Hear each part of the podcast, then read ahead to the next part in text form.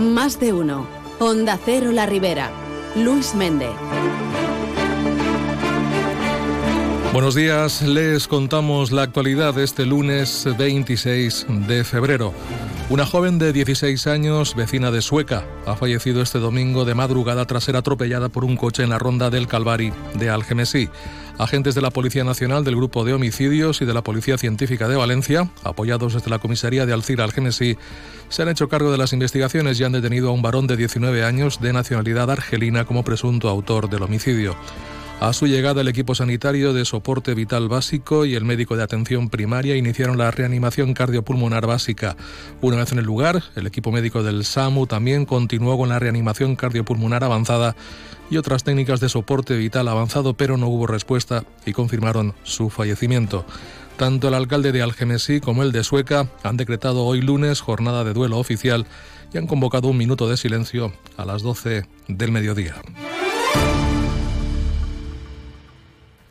La Consellería de Medio Ambiente, Agua, Infraestructuras y Territorio iniciará este año actuaciones de mejora en la red de agua potable de Albalá de la Ribera. El alcalde de la localidad, José Antonio Roch, se ha reunido con la directora general del agua, Sabina Goretti, para poner sobre la mesa un proyecto existente valorado en un millón y medio de euros que pondría fin a los problemas de fugas y cañerías de fibrocemento aún existentes en la red de abastecimiento del municipio. Roch ha señalado que se ha conseguido el compromiso de iniciar esta actuación por fases. Para ello se han emplazado de cara a una próxima reunión en la que establecer las zonas prioritarias en las cuales iniciar estas mejoras. Pues el que hem fet ha sigut quedar per una propera reunió, analitzar els principals problemes que tenim en tot el poble, eh, marcar unes zones prioritàries i el que anem a intentar és, al llarg del que queda d'any, fer unes primeres actuacions en les principals zones que més problemes puguem tindre. Però que al final el compromís el tenim de que este projecte en diversos anys pues, anem a tirar-lo tot endavant i serà una realitat, però eh, anem a ficar-lo en marxa ara en fases. Próximamente, técnicos de la Consellería se desplazarán al municipio para detectar las zonas más afectadas por las fugas y la actuación la financiará íntegramente el Departamento de Medio Ambiente de la Generalitat Valenciana. Y en la barraca de Aigües Vives se están ejecutando obras de mejora también en la red de agua potable de la localidad. Para ello ha recibido una ayuda del Plan Reacciona de la Diputación de Valencia de 58.700 euros. El alcalde de la barraca, Gilles Denans, ha explicado que concretamente se está renovando la red de agua potable en el cuadrante sur de la localidad para mejorar los caudales de abastecimiento y retirar las tuberías existentes todavía de amianto. Se está ejecutando una obra de renovación de las redes de agua potable de las calles situadas al sur del núcleo urbano. Se trata de las calles Pintor Sorolla, José Piera Montagut y Milagros Beres Marín. Son actuaciones de mejora para la circulación de caudales de abastecimiento de la barca de Hues Vives. Poco a poco se irá sustituyendo las antiguas tuberías de amianto. Y ya que hablamos de agua, en Almusafes ya ha concluido la intervención urbanística para la renovación de la red de agua potable en la Avenida de la Folla, tramo Polígono Industrial Juan Carlos I, sufragada con la subvención de 75.000 euros del programa Reacciona de la Diputación de Valencia.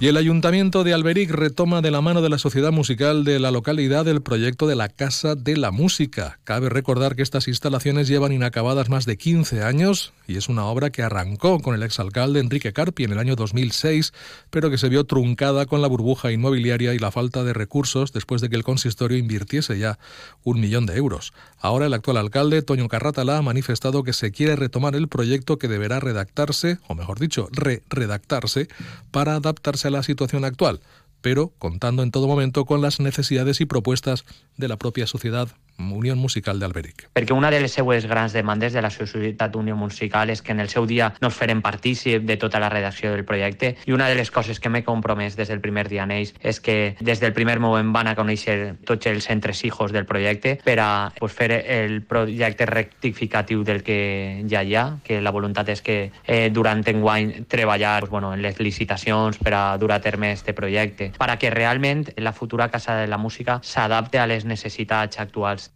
Carratala espera licitar el nuevo proyecto este año 2024 y, si todo va bien, que las obras pudieran comenzar en 2025. En cuanto al presupuesto de la actuación, inicialmente era de 3,3 millones de euros, pero las cifras, según el alcalde, se incrementará por la actualización de precios tantos años después. El primer edil ha señalado que habrá aportación municipal, pero que será necesaria sin duda la ayuda de otras administraciones. Y de un edificio cultural a otro, pero en este caso el que ya han comenzado las obras en la Alcudia. Se trata de la rehabilitación integral del edificio cultural y social Espacio Joven y Asociaciones que convertirá se convertirá en un referente en materia de eficiencia energética. La actuación ronda los 385.000 euros y se prevé que concluya en el mes de junio. Las obras permitirán rehabilitar este edificio para albergar a las diferentes asociaciones de la localidad y acondicionar todo el inmueble para darle usos culturales y sociales. Escuchamos al alcalde de la Alcudia, Andreu Salom. Que es tracta d'una rehabilitació integral de l'edifici tenint en compte els criteris de sostenibilitat, inclusió i qualitat estètica previstos per la nova Bauhaus europea. Alcúdia és un poble en un teixit associatiu molt important, doncs les diferents associacions i entitats estaven desperdigades per diferents edificis i llocs municipals, doncs ara anem a centralitzar-les i concentrar-les totes en este edifici, que a més està ubicat en una zona cèntrica i pense que va ser una zona i un edifici de referència. Mediante la actuación propuesta se pretende que el edificio sea un referente en la mejora de eficiencia energética con el objetivo de conseguir un consumo casi nulo. De este modo se incorporará la fotovoltaica como energía renovable. El proyecto se enmarca dentro de los fondos europeos Next Generation.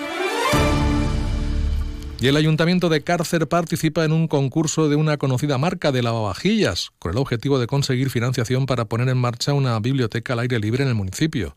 Natalia Bono, bibliotecaria de Cárcer, ha explicado que lo que se pretende con esta iniciativa es acercar el servicio de la biblioteca a las personas que no suelen ir a estas instalaciones. De seguir adelante la propuesta, esta biblioteca aire libre se ubicaría en el kiosco de la Plaza Generalitat Valenciana. I la idea de fer una biblioteca a l'aire lliure és sobretot per aplegar al públic que normalment no acudís a la biblioteca com a tal. El parc de la Generalitat Valenciana seria el més adequat perquè és pràcticament on van cada dia tots els xiquets, tots els pares. En la mateixa plaça hi ha un quiosc d'obra. Podríem emprar aquesta infraestructura Además, con los 10.000 euros que se pueden conseguir en este concurso, se acabaría de adecuar la nueva sala de lectura que ha cambiado de ubicación recientemente. Las votaciones por este proyecto se pueden realizar hasta finales de marzo en la web Fairy Vota tu Pueblo. Y también en cárcel el ayuntamiento ha hecho un llamamiento para que las personas que quieran aporten juegos de mesa en buen estado a la biblioteca. El objetivo es que estas dependencias sirvan también de refugio climático, sobre todo en los meses más calurosos, fomentando el aprendizaje y la socialización. Y también con los libros como protagonistas, en breve en Alberic dará comienzo la campaña Salta de Libre, con la que se dejarán ejemplares en puntos de encuentro y emblemáticos de la localidad. Quien los encuentre podrá hacer una publicación en sus redes sociales y participar en el sorteo de un obsequio. Los libros deberán ser soltados de nuevo, eso sí, tras ser leídos.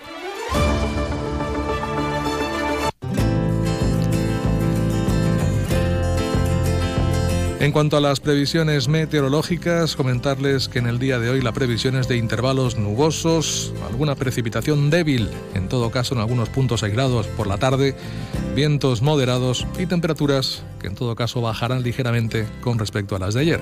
Ahora mismo registramos una temperatura de 16 grados en la ciudad de Alcira. Y comentarles que la policía local de Turís ha detenido por segunda vez en un mes a dos hombres por robar gasóleo en el polígono industrial. Los arrestados de procedencia ucraniana fueron parados por los agentes en un vehículo sospechoso en el interior del cual encontraron bidones de gasóleo de procedencia desconocida. El coche en el que circulaban también había sido sustraído y las matrículas robadas de otros vehículos diferentes.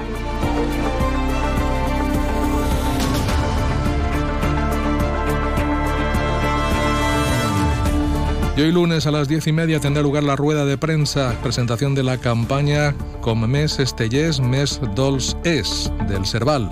Intervendrán el alcalde de Alcira, Alfonso Domínguez, el concejal de Cultura, Israel Pérez, y todo ello será, como decimos, a las diez y media de la mañana en la sala de prensa del ayuntamiento.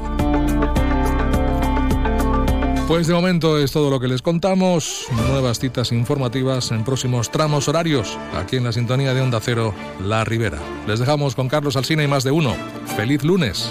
Buenos días.